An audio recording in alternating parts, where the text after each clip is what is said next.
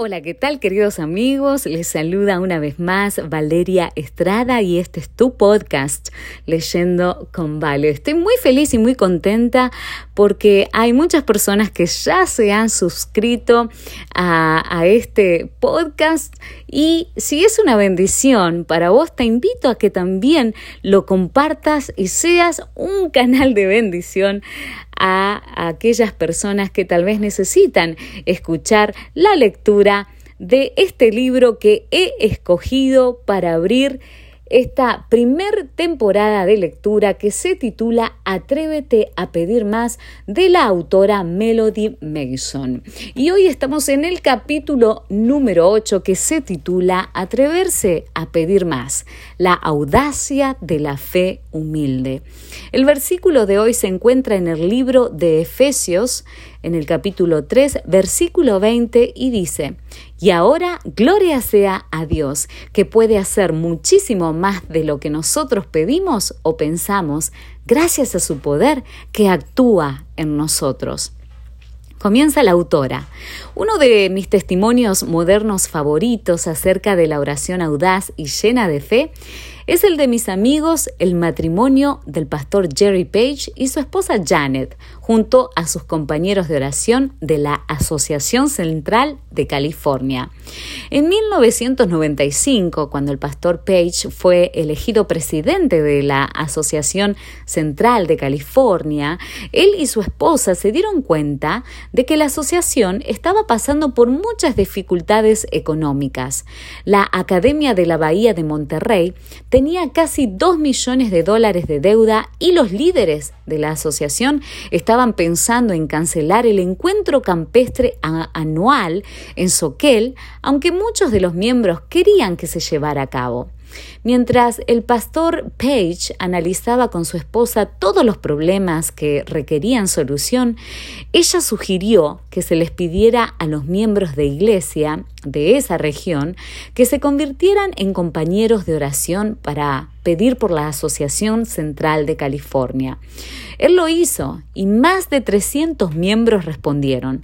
También persuadió a la Junta de la Asociación a que realizaran una reunión campestre más para que pudieran ver cómo funcionaban las cosas y pudieran buscar la voluntad de Dios para el futuro. El pastor Page envió una carta a los nuevos compañeros de oración en la que les pedía que oraran fervientemente por la próxima reunión campestre. Se les pidió que oraran para que la asistencia aumentara y para que Dios llenara con su presencia las reuniones de forma tan poderosa que fuera notorio su deseo de que continuara habiendo reuniones campestres. Janet, una verdadera creyente en el poder de la oración, fue dirigida con fuerza por el Señor para comenzar a reclutar compañeros de oración locales a fin de reunirse en la oficina de la asociación para orar por las cargas y necesidades de la misma. Antes de la reunión campestre de ese año, ella y algunos compañeros de oración también comenzaron a caminar por el campamento de Soquel. Poco después comenzaron a suceder cosas maravillosas. Los conductores que venían a traer remolques alquilados contaban que cuando pasaban por el portón sentían algo especial en ese lugar. Cuando comenzó la reunión campestre de ese año, la bendición de Dios se hizo evidente de forma nueva y poderosa. En el portón de entrada se oró con cada persona que asistía. Muchos de los que asistieron al evento dijeron que nunca habían experimentado la presencia de Dios de forma tan marcada. Los jóvenes dijeron que se habían sentido compelidos a asistir justo lo que los compañeros de oración habían pedido a Dios. La predicación tuvo tanto poder que muchos se acercaron para entregar sus vidas al Señor. Además, la ofrenda de evangelismo, que siempre había sido poca, superó el objetivo de mil dólares por primera vez. La gente no podía creer lo que estaba sucediendo, pero este era solo el comienzo. A lo largo de la reunión campestre, los Page colocaron papelitos en todas las sillas con la invitación a unirse a los compañeros de oración de la asociación. Más de 300 personas se unieron al equipo de oración para que todos estuvieran actualizados respecto a los temas por los cuales orar. La asociación comenzó a, enviar pedidos de oración cada trimestre. Los desafíos de oración eran muchos, pero en primer lugar se oraba para que la Academia de la Bahía de Monterrey quedara libre de deuda y para que las bendiciones de Dios se sintieran de forma más poderosa la reunión campestre anual de Soquel. Dios contestó ambas oraciones de forma maravillosa. En un periodo de aproximadamente dos años, la escuela cubrió toda su deuda y muchos más milagros comenzaron a suceder en la reunión campestre de Soquel. Janet y sus compañeros de oración siguieron reuniéndose cada semana en la oficina de la asociación para orar. Al ver las oraciones contestadas durante esos primeros dos años, quedaron convencidos de que más personas necesitaban ver el poder de la oración. Así que comenzaron a orar para que Dios les diera una señal especial, algo que les mostrara a los miembros de la asociación que realmente había poder en la oración unánime. Por supuesto que lo que ellos más ansiaban era que Dios transformara las vidas de las personas que asistían. Querían que la gente viese que los matrimonios con problemas no tenían por qué derrumbarse, que los hijos rebeldes podían salir de las tinieblas y que la obra de Dios aún podía avanzar con poder, aunque las circunstancias parecieran adversas y aunque los tiempos fueran difíciles en relación a lo económico. Después de orar por esta señal especial por muchas semanas, el pequeño grupo de oración sintió la convicción de que tenía que orar para que en la próxima reunión campestre la ofrenda de evangelismo no llegara solamente a, a 100 mil, sino a 125 mil dólares. Sabían que esto sería un testimonio poderoso que animaría a la membresía de toda la asociación a creer que Dios puede hacer grandes cosas cuando su pueblo se une en fe y oración. Cuando la reunión campestre comenzó, Janet ah, también le pidió al equipo de oración del evento que tuviera este motivo en mente. Ese año Dios contestó sus oraciones unánimes y la ofrenda llegó a la sorprendente cifra de 138 mil dólares, mucho más que lo que se habían propuesto como objetivo de oración se regocijaron porque sabían que eso había sucedido solo por la obra de Dios. Cuando los miembros de la asociación se enteraron de que los compañeros de oración habían estado orando por esta bendición en particular como muestra del poder de Dios, muchos comenzaron a llorar. Inspirados por esto, muchos miembros de la asociación comenzaron a orar y consecuencia de esto muchas vidas fueron reavivadas y transformadas.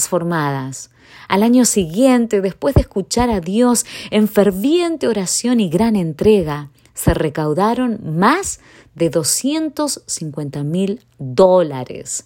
Si bien la Junta de Evangelismo se mostraba reacia a proponerse metas financieras más elevadas, los compañeros de oración siguieron orando audazmente, algunos no solo eh, pidiéndole a Dios que las ofrendas aumentaran, sino también pidiéndole que les dijera por qué monto debían orar. Cuando Dios los impresionó con una cantidad específica, comenzaron a orar valientemente por esta cantidad, conscientes de que muchas vidas serían cambiadas como resultado de lo que cada año estaba sucediendo en la reunión campestre de Soquel. Cuando llegó el cuarto año, la ofrenda de evangelismo aumentó a medio millón de dólares. Nuevamente, esto inspiró a muchos a dar más y a orar más. Gracias a la oración unánime, la Asociación Central de California comenzó a prosperar. Empleó a varios instructores bíblicos y plantó iglesias. Comenzó muchos ministerios de jóvenes y adultos jóvenes y mantuvo muy ocupados a los equipos de evangelismo de tiempo completo. Dios obró milagros en las vidas de los miembros de esa asociación al restaurar matrimonios, al traer hijos perdidos nuevamente a la iglesia y al ganar batallas espirituales. Muchos, incluidos los Page, después de un tiempo de estar orando, fueron impresionados por el Señor para comprometerse a apoyar la ofrenda de evangelismo anual, aun cuando esto implicara responder con fe a pesar de la falta de recursos económicos personales. Sin embargo, cada año observaban con gozo y asombro cómo Dios proveía para sus necesidades.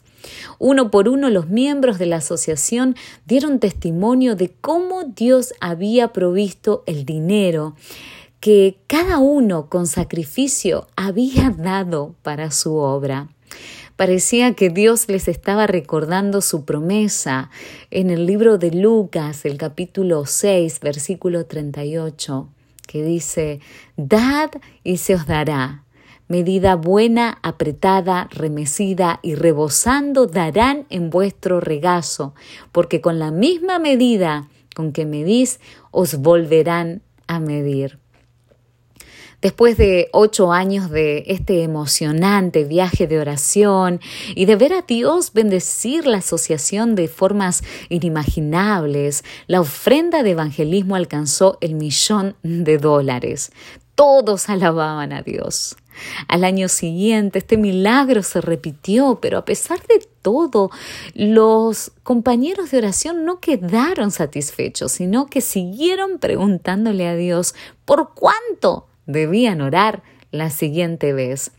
Para el décimo año, algunos compañeros de oración estaban convencidos de que tenían que orar para que Dios duplicara las ofrendas y se recaudaran dos millones de dólares. Algunos de los líderes creyeron que esto era imposible, pero los compañeros de oración oraron de todas formas. El sábado de noche, durante el último fin de semana de la reunión campestre de ese año, mientras el pastor Page se preparaba para subir a la plataforma a predicar, un hombre se le acercó y le preguntó cómo les estaba yendo con el tema de las ofrendas. El pastor Page le respondió que les estaba yendo muy bien y que probablemente juntarían un millón de dólares nuevamente. Aunque algunos compañeros de oración eh, le confesó aparentemente un, un, poco locos, habían sentido la impresión de orar por dos millones de dólares. Los ojos del hombre se agrandaron y les dijo, ¿en serio? Preguntó un poco sorprendido. Es broma, ¿verdad? El equipo de oración está orando por dos millones de dólares. ¿Sí? respondió el pastor Page. Entonces el hombre comenzó a contar cómo justo esa tarde él y su hermano habían decidido preguntarle a Dios qué debían hacer para ayudar con la ofrenda de evangelismo de ese año. Al principio ambos pensaban dar cien mil dólares para ayudar, pero mientras conversaban, Dios les mostró que tenían que dar un millón de dólares aparte de lo que la gente pusiera. Esta vez fueron los ojos del pastor Page los que se agrandaron con sorpresa. Una vez más, Dios había oído y respondido la oración. Después de 15 años en la Asociación Central de California, el pastor Jerry Page y su esposa Janet fueron llamados a trabajar en la sede mundial de la Iglesia Adventista del Séptimo Día en Maryland. Pero incluso después de irse de California, la ofrenda de evangelismo ha seguido siendo de más de un millón de dólares cada año. Es muy evidente que Dios ha continuado obrando de forma poderosa en la Asociación Central de California, ya que los compañeros de oración han seguido elevando oraciones valientes, audaces y llenas de fe. Si bien nunca debiéramos ser demandantes o presuntuosos en nuestras oraciones, creo que a Dios le gusta que pidamos cosas grandes de parte de Él, especialmente si estas oraciones glorificarán su nombre. Por supuesto que es importante que, así como hicieron los compañeros de oración de esa asociación, vayamos primero a Dios para preguntarle por qué motivos deberíamos orar. Si buscamos estar en sintonía con la voluntad de Dios, con la certeza de que el Espíritu Santo ha guiado nuestras oraciones, podemos orar valiente y osadamente. El libro de Juan, el capítulo 15, versículo 7 nos dice, Si permanecéis en mí y mis palabras permanecen en vosotros, pedid todo lo que queréis y os será hecho. Imagina qué haría Dios si en lugar de que intentáramos hacer toda la obra con nuestras propias fuerzas, escucháramos su voz, aprendiéramos a permanecer en Él y pasáramos más tiempo en oración. El espíritu de profecía nos dice, el mismo Salvador compasivo vive en nuestros días y está tan dispuesto a escuchar la oración de la fe como cuando caminaba en forma visible entre los hombres. Lo natural coopera con lo sobrenatural. Forma parte del plan de Dios concedernos en respuesta a la oración hecha con fe, lo que no nos daría si no se lo pidiésemos así. Al leer el testimonio de los Page, algunos pueden menear sus cabezas con incredulidad y pensar, qué bueno que Dios haya hecho esto por esta asociación. Había cientos, si no miles, de personas involucradas. Pero, ¿qué hay de mi pequeña iglesia? ¿No tenemos suficientes miembros que se ocupen de otros ministerios y apenas podemos juntar 200 dólares de ofrendas mensuales. ¿Cómo podríamos llegar a hacer algo grandioso para Dios? ¿Cómo podríamos atrevernos a pedir más? Somos pocas personas. Tal vez algunos piensan de esta manera. Y está bien. Déjenme compartir una historia justo para ustedes. El grupo de habla inglesa de la Iglesia Adventista Central Coreana de Seattle, en el estado de Washington, fue testigo de cuán poderosamente puede contestar Dios las oraciones cuando todos dan un paso de fe esperando que sucedan grandes cosas. Martin Kim, un pastor y evangelista de la oración, eh, comparte con sus propias palabras la historia de esta iglesia y comienza diciendo, en diciembre, nuestra iglesia, convencida de que todo lo que necesitaba hacer era involucrarse de forma más activa en el cumplimiento de la gran comisión y en brindar ayuda a las misiones, comenzó a destinar todas las ofrendas sueltas a las misiones en el extranjero. Por lo general, las ofrendas sueltas alcanzaban un monto de 200 dólares mensuales. No era mucho, pero sabíamos que en otros países este dinero podía hacer mucho por la alimentación de los desnutridos física y espiritualmente. Luego de nuestra segunda colecta de 200 dólares en enero, escuché el mensaje poderoso de un misionero de ultramar que compartía una historia tras otra acerca de cómo Dios había provisto y había hecho avanzar la obra. Y entonces llegó el momento en que realmente fui desafiado. Cuando el misionero preguntó si alguna vez tendríamos suficiente dinero para terminar la obra. No, por supuesto que no. Ni siquiera 10 millones o 100 millones de dólares alcanzarían. Por lo tanto, deberíamos aprender a avanzar por fe, confiando en que el Dios de los recursos infinitos proveerá. Aceptando este desafío, supe que si no avanzaba por fe y confiaba que Dios haría lo que solo Él podía hacer, nunca finalizaríamos la tarea. Al fin y al cabo, el, el río Jordán no se abrió hasta que el primer sacerdote introdujo su pie en el agua. Dios siempre quiere ver a su pueblo moverse por fe. Así que comencé a orar. Señor, quiero avanzar por fe, quiero verte hacer el tipo de cosas de las que habla este misionero. Señor, ¿qué quieres que hagamos en nuestra pequeña iglesia? Comencé a pensar en nuestra ofrenda especial para los misioneros en el extranjero. Al principio quería desafiar a nuestra iglesia a orar por ofrendas de 500 dólares, pero me di cuenta de que 500 dólares no requerían casi nada de fe. Después de mucha oración y meditación, finalmente concluí que requería muchísima fe pedirle al Señor que llegásemos a ofrendar mil dólares. Como nuestra última ofrenda recolectada en enero había sido destinada a proveer arroz para la gente de Vietnam, nuestro grupo decidió proveer Biblias para los vietnamitas en febrero. Así que el sábado siguiente compartí este desafío con nuestros miembros y les pedí que oraran para que alcanzáramos una ofrenda de mil dólares a fin de conseguir 200 Biblias para el pueblo vietnamita. Cada sábado y a lo largo de los anuncios semanales vía email se les recordó a miembros que oraran por esta donación especial. Les recordé que cuando oramos, Dios se mueve y hace lo que solo Él puede hacer. También animamos a nuestros miembros con promesas de la palabra de Dios. Elena de Guay escribe, muchos a quienes Dios ha calificado para hacer un excelente trabajo realizan muy poco porque intentan muy poco. Miles pasan por la vida como si no tuvieran objeto definido por el cual vivir ni norma que alcanzar. Los tales recibirán una recompensa proporcional a sus obras. Por otro lado, los discípulos de Cristo esperaban mucho y por lo tanto intentaban mucho. Sus discípulos nos dejaron el patrón que debemos seguir hoy. En febrero, Dios nos bendijo no con mil dólares, sino con cuatro mil trescientos ochenta y dos.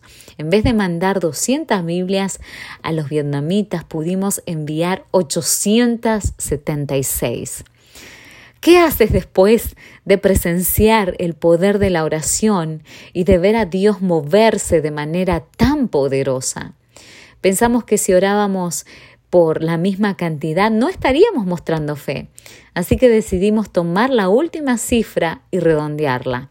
Oramos para que Dios nos bendijera con 4.500 dólares de ofrendas en marzo.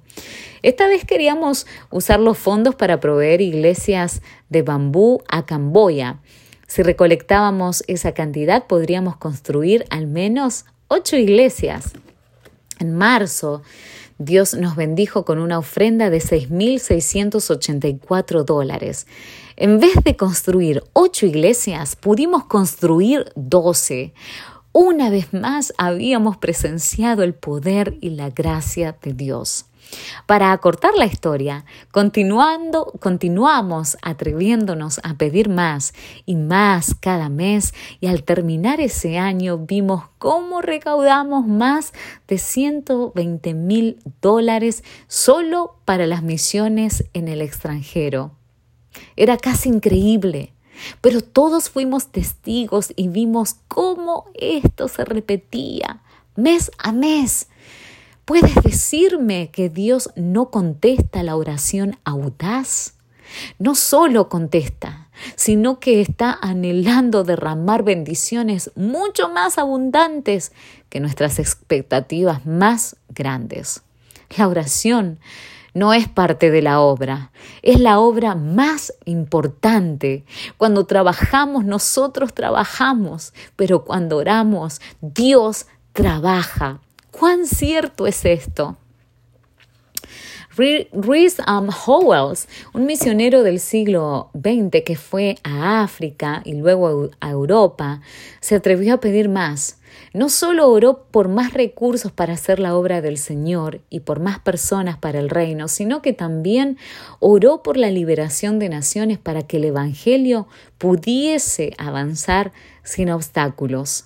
Este intercesor y poderoso predicador del reavivamiento construyó un instituto bíblico en Gales justo unos años antes de que comenzara la Primera Guerra Mundial. Como este hombre reconocía la amenaza que el régimen hitleriano ejercía sobre el esparcimiento del Evangelio, una vez que la guerra se desató, inmediatamente reunió al personal y a los estudiantes, que eran alrededor de 100, para comenzar a interceder para que Dios contrarrestara la obra de Hitler y del enemigo de las personas. Durante la guerra, el personal y los alumnos del Instituto Bíblico de Gales dedicaron tiempo para orar cada noche, desde las 7 de la tarde hasta la medianoche. Este fue un agregado a la reunión de oración de una hora que se hacía cada mañana y cada mediodía. En los días de batalla más recia, a menudo ayunaban y oraban todo el día y a veces toda la noche, ya que el régimen nazi de Hitler trajo tragedia y destrucción a las vidas de millones, Howells y sus estudiantes hacían cuatro oraciones específicas respecto a cuatro aspectos específicos de la guerra. La primera oración era que era para que Hitler no tuviera éxito en su invasión a Gran Bretaña. Como la historia nos cuenta, Gran Bretaña no cayó ante los nazis, pero si los alemanes hubiesen seguido bombardeando cinco minutos más, ese último día lleno de horror, Gran Bretaña hubiese caído en sus garras. La segunda oración era para que Hitler no atascara Egipto ni ganara Alejandría. La tercera oración era para que no fuera exitoso en su empresa de destruir Moscú y la cuarta oración era para que no lograra su ataque a Stalingrado. Hacia el fin de la guerra, el comentador militar general John F. C. Fuller publicó un artículo titulado Los cuatro errores de Hitler, en el que enumeraba cuatro razones por las que se esperaba una inminente catástrofe para Hitler y los nazis. En primer lugar, Hitler no logró invadir Gran Bretaña. En segundo lugar, no atacó Egipto ni conquistó Alejandría. En tercer lugar, no capitalizó su posición aventajada para invadir y destruir Moscú. Y en cuarto lugar, fue derrotado en el gran ataque en Stalingrado. Estos cuatro errores, entre comillas, ¿fueron meramente fallas de Hitler? ¿O sucedieron porque Dios oyó las oraciones de este pequeño grupo en Gales, desesperado por ver la liberación para que el Evangelio no quedara obstaculizado? Aunque muchos pueden especular, creo que la segunda opción es la respuesta correcta. La última gran batalla de oración para Howells y los intercesores del instituto fue la apertura del frente occidental. Después de meses de luchar en oración en favor de las tropas de los aliados, en mayo de 1944 Dios les aseguró que Él avanzaría delante de las tropas aliadas y que no sufrirían complicaciones. Un mes después, el 6 de junio de 1944, las fuerzas aliadas aterrizaron exitosamente en las playas de Normandía, en Francia. Fue la invasión anfibia más grande de la historia del mundo, con 175 mil soldados traídos en más de 5 mil barcos y en 11 mil aviones en solo una noche. Hoy conocido como Día D. Este fue un momento decisivo en la guerra contra Hitler. Hoy en día se sabe que esa noche fue la única noche de la guerra en que ningún submarino nazi patrulló el Canal de la Mancha. ¿Qué hubiese sucedido si ese día Rhys Howells y sus estudiantes en el Instituto Bíblico de Gales no hubiesen estado orando?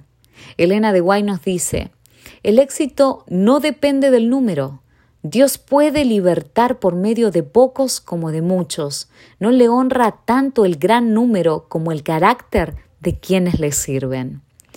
El testimonio de Rhys Howells debiera desafiarnos y convencernos. ¿Qué pasaría si la Iglesia de Dios se levantara en unidad, en oración perseverante por aquellas naciones, aún atrapadas en las tinieblas?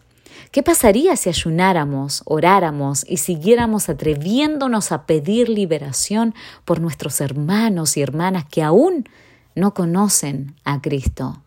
Estos son pedidos grandes de oración, pero ¿acaso no servimos a un Dios grande? Simplemente imagina qué sucedería si una vez más tomáramos en serio la palabra de Dios, dejando de lado nuestras diferencias, humillando nuestros corazones y orando en unidad para que la obra avance hasta que Dios responda. ¿Qué sucedería si en vez de hablar acerca de otros, tomáramos el tiempo para orar por otros, incluso, incluso durante toda la noche, para ver sanidad y victoria? Simplemente imagina cuántos milagros más veríamos en nuestra vida hoy. En el libro Reflejemos a Jesús, Elena de Guay aconseja, la oración es la herramienta del éxito establecida por el cielo.